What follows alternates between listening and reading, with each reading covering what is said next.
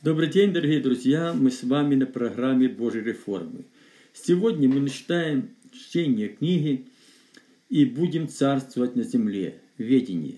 Как уже многие начали составлять повествование о совершенно известных между нами событиях, как передали нам то бывшие с самого начала очевидцами и служителями слова, то рассудилось и мне по тщательном исследовании всего сначала по порядку описать тебе, достопочтенный Феофил, чтобы ты узнал твердое основание того учения, в котором был наставлен. Луки 1, 1, 4. Дорогой читатель, книга, которую ты держишь в своих руках, родилась не в один день. Изложенная мной в этой книге проходила ко мне в течение многих лет. И только несколько лет тому назад у меня появилось желание начать тщательно исследовать тему о Божьем Царстве на земле. Шло время, идея написать книгу захватила меня все больше и больше. Я стал собирать материал по данной теме, используя свои проповеди, проповедуемые мною разный период времени. То, о чем говорит эта книга, может, поможет тебе, мой друг, получить более глубокое и обширное познание библейских принципов, на которых утверждается Божье Царство на земле. В хорошо знакомых для тебя библейских истинах ты сможешь увидеть совершенно новые перспективы, и они приведут тебя к новым откровениям Божьем Слове. Нет сомнений в том, что тема о Божьем Царстве, изложенная мной во многих направлениях, станет также и хорошим материалом для проповедников Божьего Слова. Возрастая познание о Божьем Царстве, мы сможем через свое исповедание еще больше утверждать его не только в своей жизни, но и в жизни других людей. Божье Царство будет распространяться на земле, и Божьи дети будут использовать привилегий, пользуются привилегиями этого царства. Я по данной мне от Бога благодати, как мудрый строитель положил основание, а другой строит на нем. Но каждый смотри, как строит. Ибо никто не может положить другого основания, кроме положенного, которое есть Иисус Христос. Строит ли кто на этом основании из золота, серебра, драгоценных камней, дерева, сена, соломы? Каждое дело обнаружится, ибо день покажет – потому что в огне открывается, и огонь испытывает дело каждого, каково оно есть. У кого дело, которое он строил, устоит, тот получит награду, а у кого дело сгорит, тот потерпит урон. Впрочем, сам пасется, но так как бы из огня. 1 Коринфянам 3, 10, 15. Часть первая. «Да придет Царствие Твое». Нам, последователям Иисуса Христа, иногда кажется, что тема о Божьем Царстве – непосредственно касается только верующих периода церкви. Некоторые из нас даже не подозревают, что говоря о Божьем Царстве через своих пророков, Бог не имел в виду верующих, обращенных к Богу из язычников. Библия говорит, что сначала в начале Бог избрал Авраама, и от него произвел Божий народ Израиль. Через Мессию Бог дал Израилю законы и уставы, а через некоторое время Бог стал открывать своему народу о приходе Мессии – ему надлежало восстановить царство Израиля. Евреи хорошо знали эти пророчества и с нетерпением ожидали их исполнения. И когда Иисус Христос вышел на служение, многие евреи увидели в нем своего Мессию. Их интерес совал вопрос о времени восстановления Божьего Царства в Израиле. Но его ответ не соответствовал тому, что они ожидали услышать от него – Бывший спрошен фарисеями, когда придет Царствие Божье, отвечал им, и не придет Царствие Божие приметным образом, и не скажет оно здесь или вот там, ибо Царство Божие внутри вас есть. Луки 17, 20, 21. Этим людям хотелось видеть восстановление Царствия Божьего в Израиле по образу царства этого мира. Они хорошо знали историю своего народа и особенно тот период времени, когда в Израиле царствовали цари, поставленные Богом – но эти люди забыли о том, что вначале в Израиле не было царей. Когда Израиль находился в египетском рабстве, Бог послал им Моисея, чтобы вывести их из Египта. В течение 40 лет Моисей являлся вождем Израиля. Он учил народ Господним постановлениям и судил их на основании Божьих уставов. На место Моисея Бог поставил вождем в Израиле Иисуса Навина. Иисус Навин вел Божий народ в обетованную землю. После Иисуса Навина были период судей – в это время Бог посылал избавление Израилю от господствовавшим над ними народом. Это было то время, когда сам Бог являлся царем в Израиле и царствовал вместе со своим народом. Но когда Божий народ устал, стал уклоняться в сторону своих желаний и не старался точности исполнять Божьи уставы, Бог, Бог стал предавать Израиль в руки других народов. И тогда Израиль, оставив упование на живого Бога, пожелал иметь над собой царя, как было у других народов.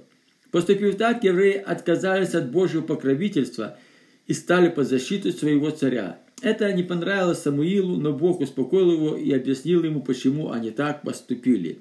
И сказал Господь Самуилу, послушай голоса народа во всем, что они говорят тебе, ибо не от тебя они отвергли, не тебя они отвергли, но отвергли меня, чтобы я не царствовал над ними. Первый царств 7.7. Не желая иметь Бога своим царем, Божий народ перестал царствовать с ним. При правлении царей Израиль уже не ходил по Господним уставам. И за это Бог стал снова предавать евреев руки их врагов. Перед выходом Иисуса Наю на служение явился Иоанн Креститель, проповедуя крещение покаяния для прощения грехов. Иоанн Креститель возвещал Израилю, что приблизилось Царство Небесное – и когда завершилась миссия Иоанна Крестителя, Иисус Христос стал проповедовать евреям Евангелие Царствия Божьего Царства. После же того, как предан был Иоанн, пришел Иисус в Галилею, проповедуя Евангелие Царствия Божьего, и говоря, что исполнилось время приблизить Царствие Божие, покайтесь и веруйте в Евангелие. Марка 1, 14, 15. Видя великие чудеса служения Сына Божия, многие религиозные лидеры Израиля верили, что он тот долгожданный Мессия, пришедший от Бога, чтобы восстановить царство Израиля. Но эти люди ожидали восстановления Израиля Божьего царства по образу царства этого мира. И когда Сын Божий объяснил фарисеям, каким образом придет Божье царство, они не могли вместить сказанного им. Мы видим, что и в беседе Иисуса Христа с Никодимом, один из иудейских начальников, он пришел к Иисусу ночью и сказал ему, «Рави, мы знаем, что ты учитель, пришедший от Бога, ибо таких чудес, какие ты творишь, никто не сможет творить, если не будет с ними Бог». Иисус сказал ему ответ, «Истина, истина говорю тебе, если кто не родится свыше, не может увидеть Царствие Божие». Никодим говорит ему, как может человек родиться, будучи стар? Неужели может он другой раз войти в утробу матери своей и родиться? Иисус отвечал, истинно, истинно говорю тебе, если кто не родится от воды и духа, не может войти в Царствие Божие. Рожденный от плоти есть плоть, а рожденный от духа есть дух. Не удивляйся тому, что я сказал тебе, должно вам родиться свыше. Дух дышит, где хочет, и голос его слышишь, а не знаешь, откуда приходит и куда уходит, так бывает со всяким рожденным от духа.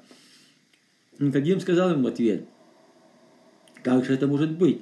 Иисус отвечал и сказал ему, «Ты учитель Израиль, и этого ли не знаешь? Истина, истина говорю тебе. Мы говорим о том, что знаем, и свидетельствуем о том, что видели, а вы свидетельства нашего не принимаете. И если я сказал вам о земном, и вы не верите, как поверите, если буду говорить вам о небесном?» Иоанна 3, 2, 12. Из беседы Иисуса Христа с Никодимом видно, что религиозные лидеры Израиля ожидали восстановления Божьего Царства по образу этого мира. Поэтому эти люди не умещают того, что открывал им для них Иисус Христос в своем Царстве. Проповедуя таким людям о Божьем Царстве, Иисус Христос обращался к ним в притчах. Своим же ученикам Сын Божий открывал значение этих притч.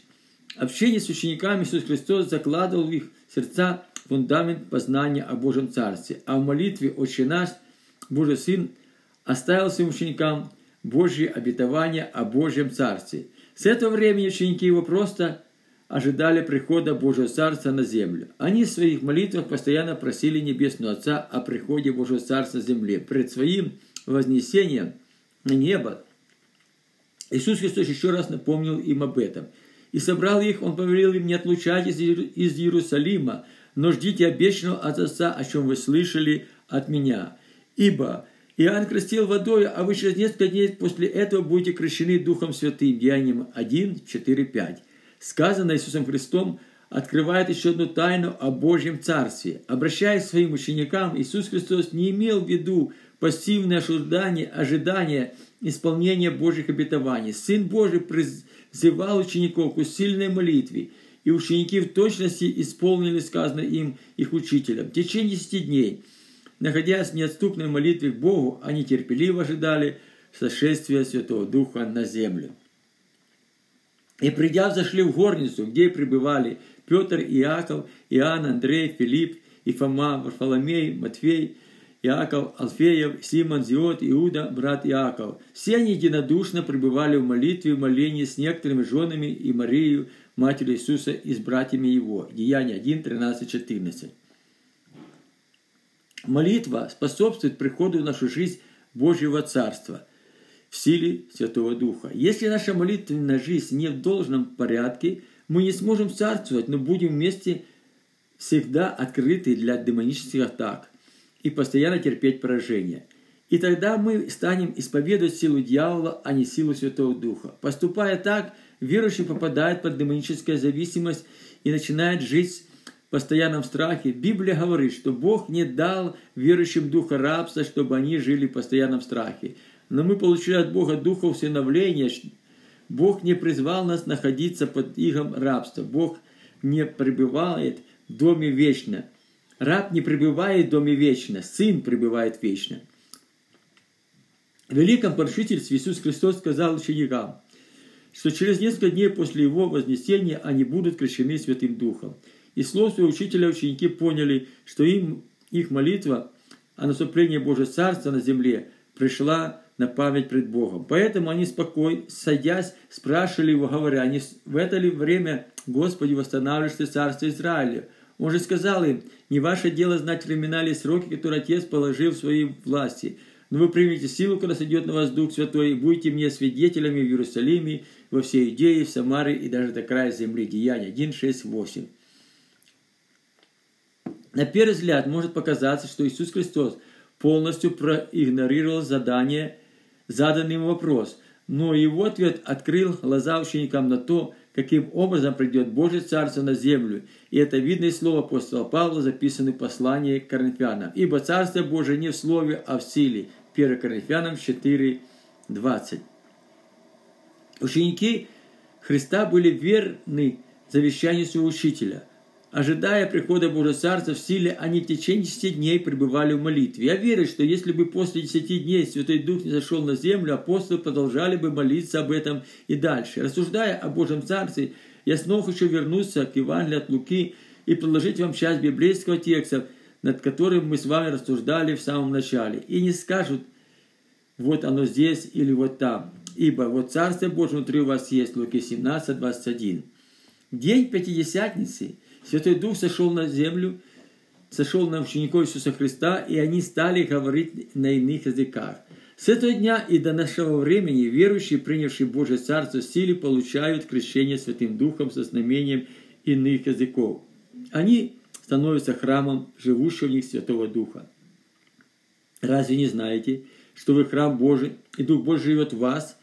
1 Коринфянам 3.1. И как еще сказано в другом месте, ибо вы храм Бога живого, как сказал Бог, селюсь в них и буду ходить в них, и буду их Богом, и они будут моим народом. 2 Коринфянам 6,16. Бог не только живет в нас Святым Духом, но и желает ходить в нас и двигаться с нами в силе Святого Духа. Духовная молитва или молитва при исполнении Святым Духом приводит в действие Царства Божие в силе внутри нас. Книга Деяний святых апостолов – и все апостольские послания к церкви очень много говорят о духовной молитве. И мы можем видеть, какие великие дела Бог совершал через эти молитвы. Можно уверенно сказать, что во время на апостолов духовная молитва играла первостепенную роль в распространении Божьего Царства на земле. Божье Царство распространялось не только в слове, но и в силе этого слова – так Филипп пришел в город Самарийский и проповедовал им Христа. Народ единодушно внимал тому, что говорил Филипп, слыша и видя, какие он творил чудеса. Ибо нечистые духи из многих одержимых ими выходили с великим воплем, и многие расслабленные хромы исцеляли. Деяние 8, 5, 7. Наблюдая за служением апостола, мы видим, что они постоянно пребывали в служении Слова и в молитве.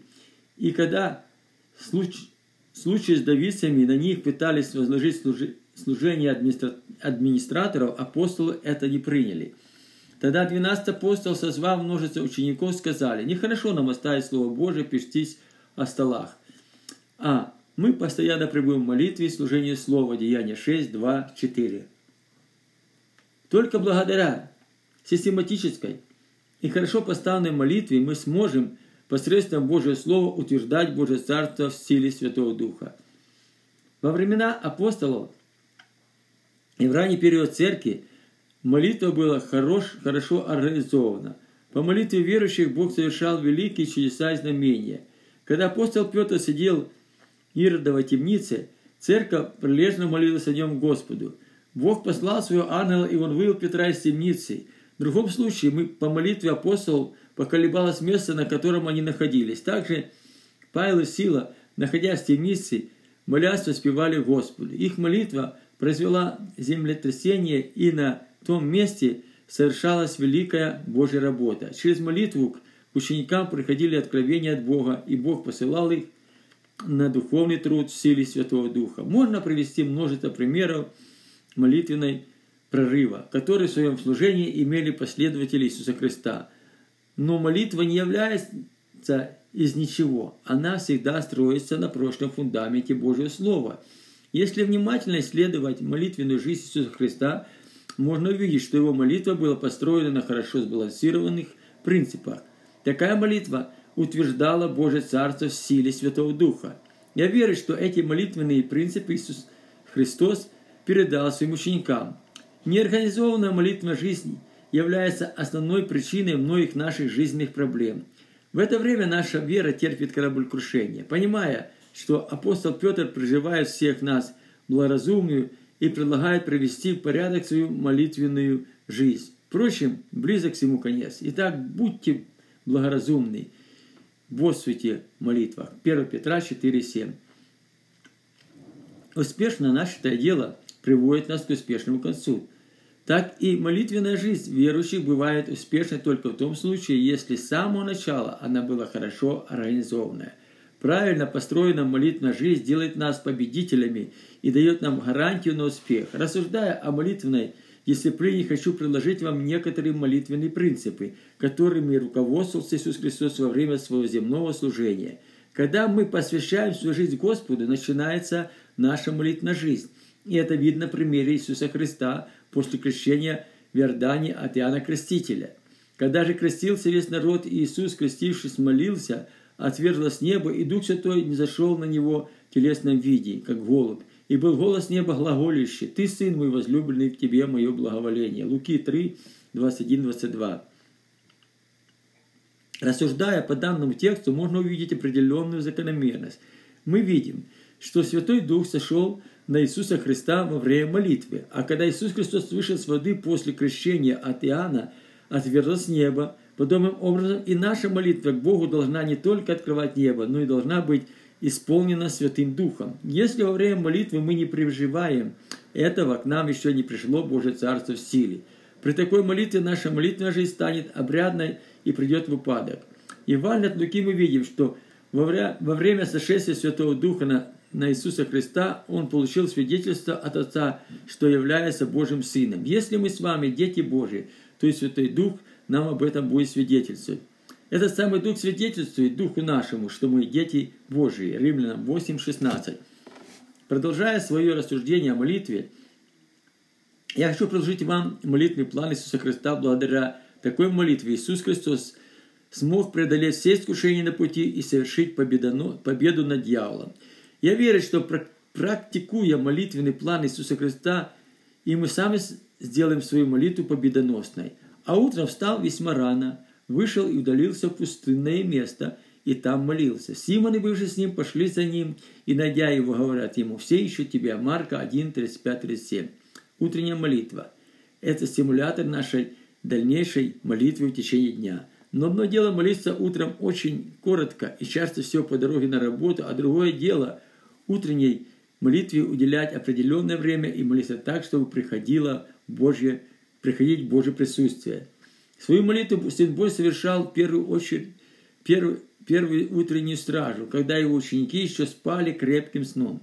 Я думаю, это время с трех и до шести часов утра. Такое время само, самое благоприятное для молитвы. Проблемы предстоящего дня еще не тревожат нас, а люди способны помешать нашей молитве, еще спят наслаждаясь своим сном. В это время эфир не так сильно загружен, как днем или вечернее время. Князь века этого, действующий в воздухе и в сынах противления, не подвергает нас и наши мысли массированным атакам. Евангелист Марк говорит, что через утреннюю молитву Бог тревожит людей, и они с самого утра ищут Иисуса Христа. Это хороший пример верующим, желающим плодотворно трудиться для Божьего Царства. Имея такую молитву, нам не нужно будет постоянно искать людей, чтобы послужить им. Люди сами будут искать нас. Утренняя молитва – это только начальная стадия молитвенной жизни верующих.